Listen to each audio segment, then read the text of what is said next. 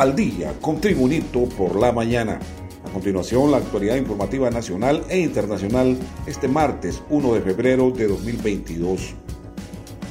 Uno de los encausados en el caso Hospitales Móviles, el exdirector ejecutivo de Inversiones Estratégicas de Honduras, Marco Bográn, declaró ante el Tribunal de Sentencia del Circuito Anticorrupción, antes de finalizar la etapa de conclusiones, que la ley de contratación del Estado no es aplicable a Inves Honduras, Bográn señaló que el decreto 16-2017 es claro en que tanto todo proyecto con fondos nacionales o fondos externos se ejecutará conforme a la guía de adquisiciones.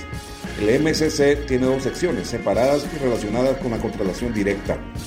La primera exige que la contratación directa sea el último método de adquisición de forma excepcional entre los varios supuestos similares a los de la ley de contratación del Estado. Tiene que un proveedor único que solo tiene una marca registrada o solo tiene un producto especializado, cabe también el desastre natural, cabe en la guía de adquisiciones del programa MSC, desastre natural o cualquier otra situación tal y como un desastre natural, es decir, guerra, sequía, huracanes y lo peor de todo, pandemia global, indicó Marco Bográn, acusado de dos delitos de violación de los deberes de los funcionarios y dos delitos de fraude en perjuicio del Estado, en el caso de hospitales móviles.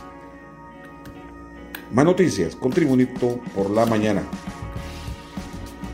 Un alto déficit de presupuesto y una mala distribución del mismo fue lo que encontró en la Secretaría de Salud el ministro José Manuel Matthew luego de elaborar un informe detallado sobre la situación actual de esa dependencia estatal.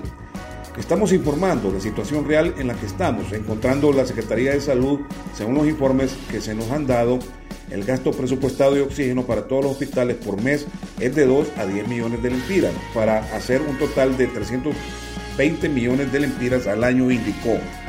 A su vez, el ministro de Salud señaló que el gasto presupuestado de oxígeno para todos los triajes es de 400 millones de lempiras al año.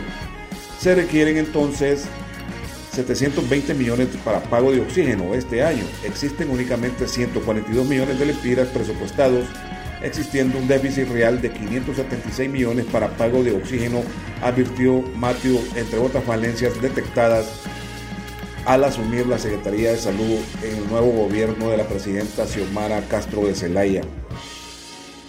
Continuamos con el repaso al mundo de las noticias con Tribunito por la mañana.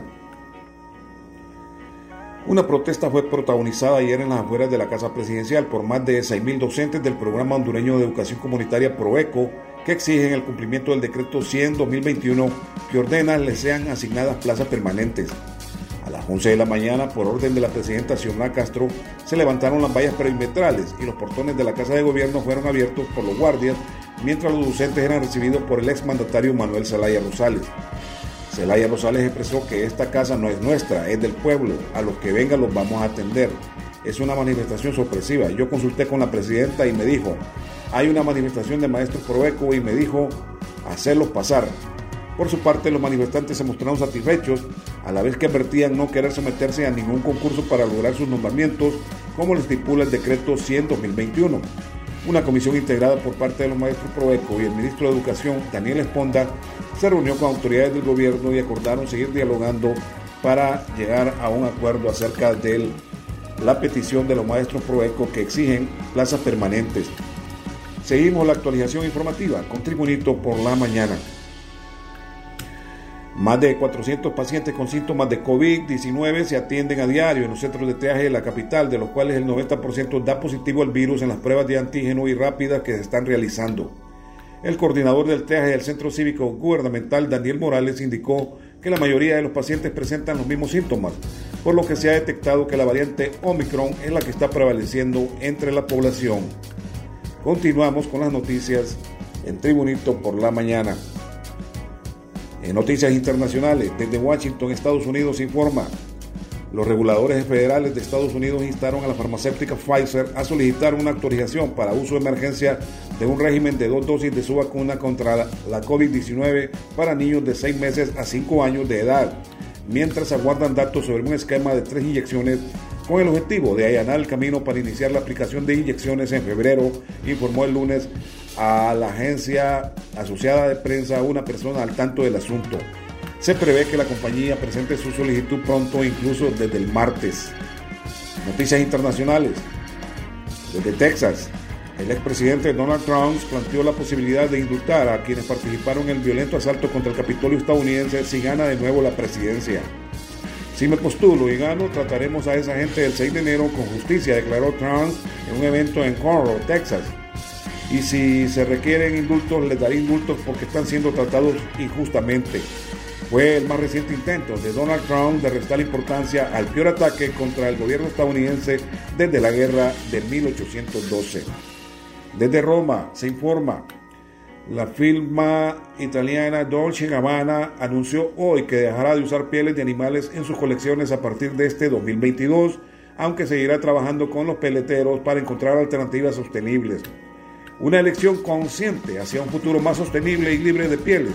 Dolce Gabbana, con el apoyo de Human Society o de United States y Human Society Internacional, han adoptado por dejar de utilizar pieles de animales en todas sus colecciones a partir de 2022, declaró la compañía en un comunicado. Y en los deportes, el capitán Tyler Adams y el defensa Chris Richard fueron descartados de la selección de Estados Unidos que se enfrentará el miércoles a Honduras por la undécima fecha del octogonal final de CONCACAF para el Mundial de Qatar 2022. Según un comunicado dado a conocer, Adams ha sido diagnosticado con una lesión en el tendón de la corva derecha, mientras que Richard se lastimó el tobillo derecho durante la derrota de Estados Unidos el domingo por 2-0 de visita ante el líder del octogonal Canadá. Los jugadores continúan siendo evaluados para establecer un cronograma para su regreso a los campos de juego, señala el comunicado. No se han elegido reemplazos de los dos jugadores, Tyler Adams y el defensa Chris Richards, dados de baja en Estados Unidos, que buscará el miércoles, mañana, frente a Honduras, recuperarse de la derrota frente a Canadá. Y este ha sido el boletín de noticias de Tribunito por la mañana de este martes 1 de febrero de 2022. Gracias por tu atención. Tribunito por la mañana te invita a estar atento a su próximo boletín informativo.